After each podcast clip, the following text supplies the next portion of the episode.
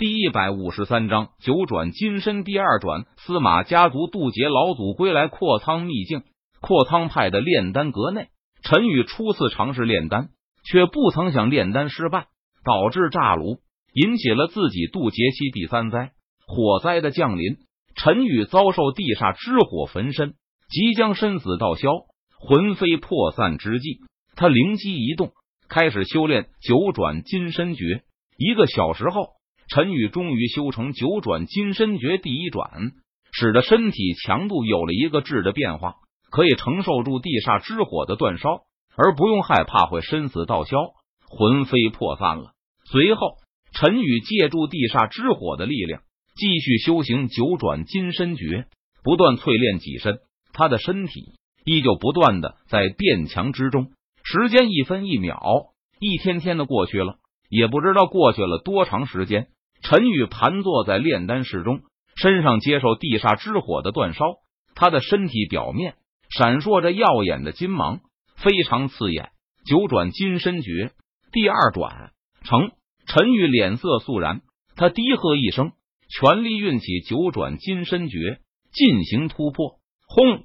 陈宇身上金色光芒冲天而起，他整个人都被金色光芒笼罩。好似化作一颗金色的小太阳般，咔嚓咔嚓，陈宇身上传来骨骼摩擦的咔嚓声，他身上的血肉不断以一种特殊的频率震动着。功夫不负有心人，陈宇借助地煞之火的能量，成功修成了九转金身诀的第二转。陈宇的实力又有了长足的进步，他自信在同阶修为内绝对无敌。诸位弟子请注意。诸位弟子，请注意，你们进入阔仓秘境已达一个月的时间。五分钟后，我将把你们所有人都传送出阔仓秘境，请诸位弟子不要反抗，否则后果自负。突然，就在这个时候，柳玄宗的声音在陈宇等人的耳畔响起：“陈宇他们进入阔仓秘境已经一个月的时间了。五分钟后，柳玄宗将把他们所有人。”都传送出去。陈宇闻言，他收敛身上的气息，站起身来，走出了炼丹阁。五分钟后，陈宇感觉到身上传来一股吸力，陈宇并没有反抗，任由吸力拉扯。陈宇只觉得眼前一花，随后他就出现在了凌霄剑宗驻地的广场上。四周许多凌霄剑宗的弟子也还是处于一头蒙合雾水的状态之中。陈宇出来之后。他便悄悄的回到了镇魔石碑禁地中，没有惊动他人。接下来，陈宇又恢复到了平淡的生活和日子。他每天在镇魔石碑禁地打扫卫生、签到，晚上默默修炼，日子过得平淡而充实。而这时，在金府司马家族驻地，一名身穿黑袍的老者突然出现在司马家族驻地上空，怎么回事？这里不是司马家族的驻地吗？怎么变成了王家？司马家族难道搬走了？身穿黑袍的老者看着大门口上挂着的牌匾，他不禁疑惑道。随后，黑袍老者迈步走向大门口处，站住！你是什么人？这里是王家驻地，想要拜见王家之人，请呈上拜帖。守在大门口处的护卫将黑袍老者阻拦住，他大声呵斥道：“找死！”黑袍老者闻言，他眼中寒芒一闪，冷声说道：“扑哧，血花飞溅。”只见黑袍老者伸手一巴掌将守在大门口处的守卫直接拍成血雾。你，你是什么人？居然敢在王家驻地大门前放肆！王家家主是不会就这样轻易放过你的。另外一名守卫见状，顿时吓得脸色苍白，出声威胁道：“聒噪！”黑袍老者脸色阴沉，目光冰冷，他寒声说道：“出事。”说完，黑袍老者又是一巴掌拍出，将另外一名守卫也直接拍成了血雾。随后，黑袍老者大摇大摆的迈步走进了王家驻地中。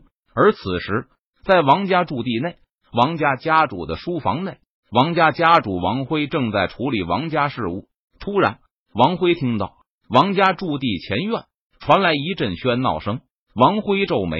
他最讨厌在自己处理事务的时候有人在外吵闹。平时，王家之人都知道王辉的工作习惯，在王辉工作时间段，王家驻地前院后院也都是静悄悄的，没有人敢大声的喧哗。但是今天，王家的人都是怎么回事？暗道忘记了他的存在。想到这里，王辉放下手中的事物，他站起身来，朝着书房外走去。砰！王辉刚刚走出书房，一名王家护卫就从前院直接倒飞了过来。这名王家护卫重重的撞在柱子上，嘴中正大口大口的吐着鲜血。怎么回事？王辉见状，他震惊的问道：“家主，不好了，有人在硬闯王家！”王家护卫说完，脑袋一歪，便彻底咽气了。什么？是谁的胆子这么大，居然敢硬闯王家？不想活了是吗？王辉闻言，他脸色一沉，有些诧异的自言自语道：“要知道，王家可是金府的顶级势力，一般人都不敢轻易招惹和得罪，更别说有人敢轻易打上门来。王家上千年来还是第一次发生这种事情，因为王家家主是化神期武者，而坐镇王家的王家老祖是合体期武者，如此强大的战力，让无数人都不敢触王家的眉头。”可是今天居然有人打上门来，简直没有把王家放在眼里，简直不可饶恕。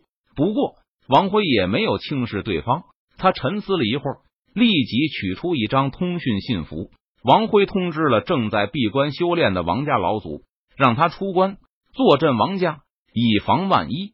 毕竟此人敢独自一人单枪匹马的闯入王家驻地，肯定仗着某种底气。随后。王辉连忙赶向王家驻地的前院，而此时在王家前院，王家之人和王家护卫趟了一地，鲜血淋漓，显得触目惊心。有的人当场死亡，即便没死的，也是苟延残喘，应该活不了多久了。你是什么人？居然敢在王家放肆！王辉脸色阴沉，他怒视着黑袍老者，斥问道：“你是王家的主事人吗？”黑袍老者闻言，他停下手中动作，反问道：“我就是王家家主，你杀上我王家，究竟想要做什么？难道是我王家有什么地方得罪你了吗？”王辉脸色阴沉，目光冰冷，他连声质问道：“求推荐票，求打赏。”